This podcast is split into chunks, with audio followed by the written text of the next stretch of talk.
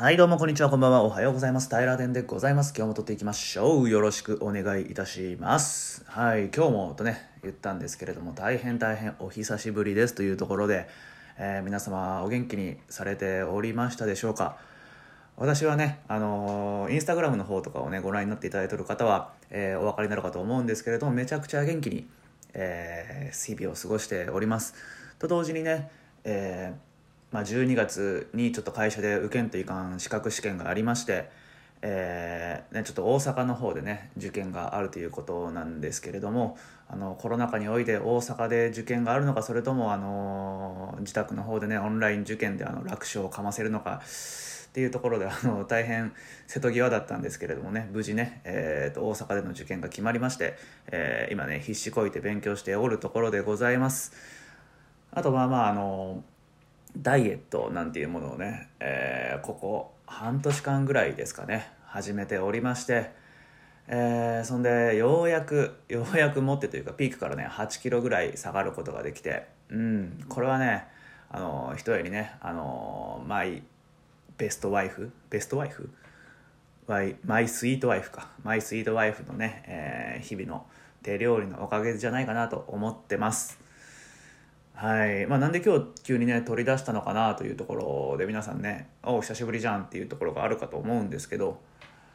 えーストレス発散ですね。あのー冒頭申し上げましたあの資格試験のね勉強っていうのがねめちゃくちゃ面倒くさくてですね、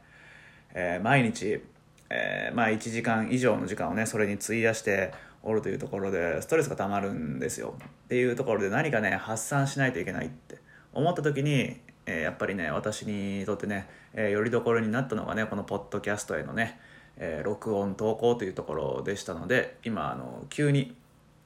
えー録音ボタンを押して話し始めております。改めまして平田でございます。お久しぶりです。よろしくお願いいたします。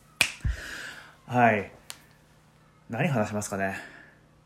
最近の危機開会明快辞典どうですか？皆様は聞いておりますか、えー僕もねえーっと分割放送になってえーまあこれに関しては僕どっちかと言ったら賛成派なんですけど、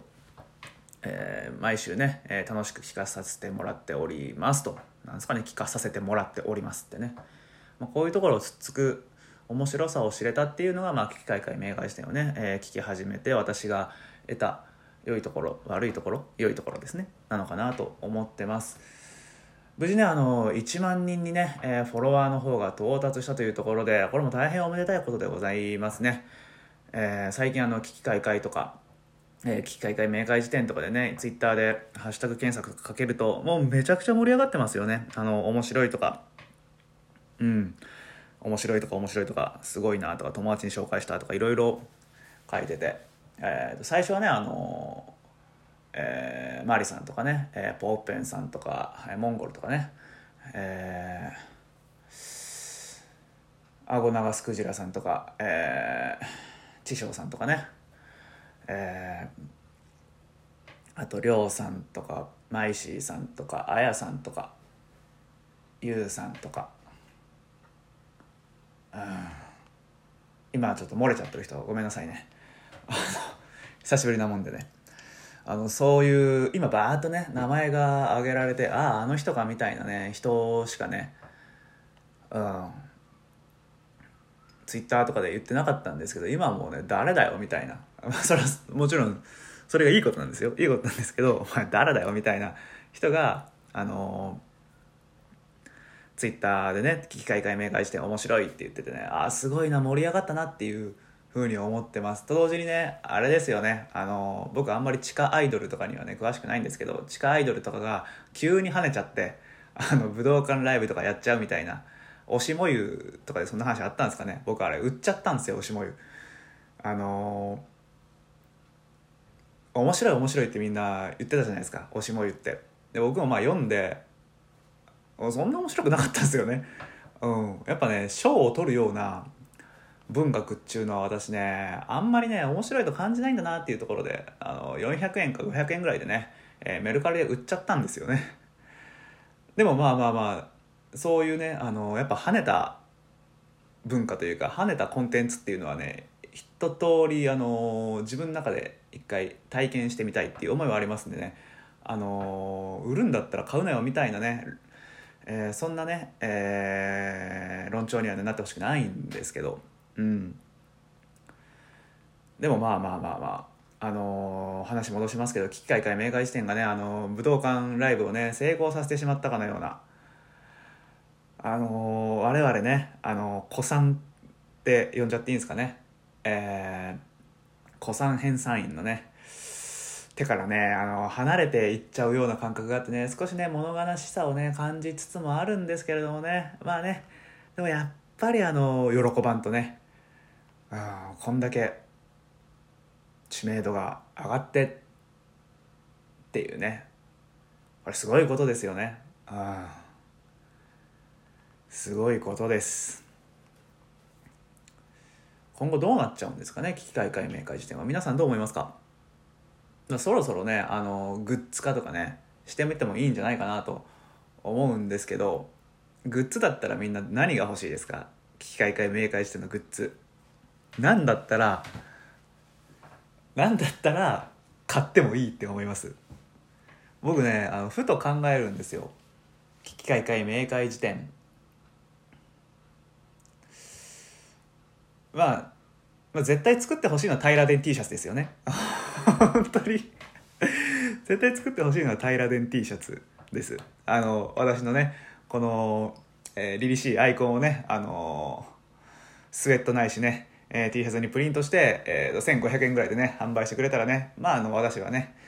えー買いますんでね。自分で作れよっていうところは置いといてねやっぱこう危機開会明快時点の公式グッズとしてね平電のね、えー、古参編サイン平電のね、えー、顔面プリント T シャツっていうのはねあぜひぜひね検討いただきたいなというところなんですけれどもまあ無難にいくとステッカーですよね。うんまずはステッカー。返済員とね一目で分かるようなステッカーですね。キーホルダー。でもキーホルダーってね僕つけないと思うんですよ。あのステッカー何のステッカーもらったら嬉しいみたいな。とかあの気まずいステッカーは何古着屋みたいなそんなのが最近ありましたけど。僕はあのあれですよニューエラのキャップについてるあの丸い金のシール。あれあれなんですか？あれ剥がさんと剥がしたら死ぬんですか？みんな漏れなくついてますけど。あ僕そんなあのそもそもあのニューエラのカップキャップがねあんま得意な方じゃないというかニューエラのキャップをかぶっているようなタイプの人とあの遊んだり話したりするのがあんま得意じゃなかったんでニューエラって聞くとねちょっと抵抗感があるんですけどあの前真ん中にね絶対貼ってあるじゃないですか。あのシール。あれみんな大事に守ってるじゃないですか。だから雨の日は被らないみたいなやついましたけど。あれなんですか？あれ本当にだからシール貼っとるだけなんですかねニューエラのステッカーって。まあいっか。はい話戻します。でアイテムなんですけどまあステッカーですよね。あ僕は何貼るかな？MacBook とかねそんなあの高価なものは持ってないので、えー仕事用の手帳に貼ったりだとかまああの愛車のね、えーライズっていうね車にね貼っちゃうだとかね、えーそんな感じでよろしいんじゃないかなっていう感じかな。ステッカーだったらいいですよね。左右飲みます。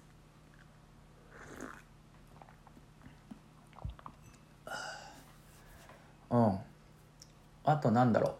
ああ危機開会明快辞典が欲しいですね。あのまあファンブックですよね。今までどんな話をしたかっていうねその取り留めのなさどんだけどんだけこのくだらない取り留めのなさでここまで盛り上がったのかっていうところをね一つのね、えー印としてね残してほしいなと。すごいですよ、えーと僕まだ今日のね、えー昨日か最新刊聞いてなくて、えーベスト刊っていうのはねえーえ？最新刊っていうのは聞いてなくてベスト刊投票まだしてないんですけどあ概要欄みたいなの先に見たんでねそういうのがあるのは知ってます、えー何投票しようかなっていう。僕まあまあまあまあ僕は19巻ですね。はい19巻が一番面白かったなと。何の話だったかなでも。19っていうのはやたらあああれか。 Excuse me excuse me って言ってあの玉置さんが海外でうんこ漏らしそうになる話とミッドナインティンスミッドサマー？ミッドナインティース？やったっけ？っていう映画が面白いよっていう話やったような気がします。あとあれあれあの何分か忘れましたけど21とかなんかな？もうちょっと前かな？あのえーっと玉置さんが、えータイタンさんのお家に泊まって、えー、タイタンお前家賃いくらだよみたいなのをあのしつこく聞いていた話とかね。あの飲みに行っとった話とか。ああいうのはねあのあの2人の関係性とかがね見て取れてすごいいいなっていうふうに、うん、思いましたね。はい。うん。そんな感じです。皆さんどうですか？あのベスト感と危機開会明快時点で欲しいグッズ。そんなのがねあのこの後皆さんと Twitter のリプとかでねお話できたら楽しいなとかって思ってます。で命名なんですけどえ私ねえっ、ー、と命名職人平殿というところでねずっとやってますんであの命名まだまだねあのやりたいですやりたいですが、あのこのルサンチマをね、はらんでしまうっていうところ、これね、目下、あの、最大の壁として立ちはだかっておりまして、これが命名が廃れてしまった原因でもありますんでね、ここをね、どう解消していくかっていうところがまだ見つかっておりません。命題にも、その、嫌味がはらみますし、ついた命名にも嫌味がはらんでしまうことがあるということで、そこはね、解消しながらね、でね、あの、パッとね、やっぱふと命題って探しちゃうんですよ、僕。なんで探した命題をね、ツイッターにポンとね、投げかけられるようにね、していけたらなと思っております。まあまあね、久しぶりの録音なんでね、えー、と相変わらずの無編集でね、このまま、えー、投下したいなと思うんですけれども。はい。まあ、なんてことはない、取り留めのない話でしたが、最後まで聞いてくださいました。デナーの皆様、本当にありがとうございました。はい。ここまで聞いているあなたは、デナーです。これからもねついてきてくれよなというのを結びの言葉にいたしまして今日の録音を終わりたいと思います。はいそれではまた、えー、次回の配信をお楽しみにしていただけたら嬉しいです。ではまた今度ね。バイバイ。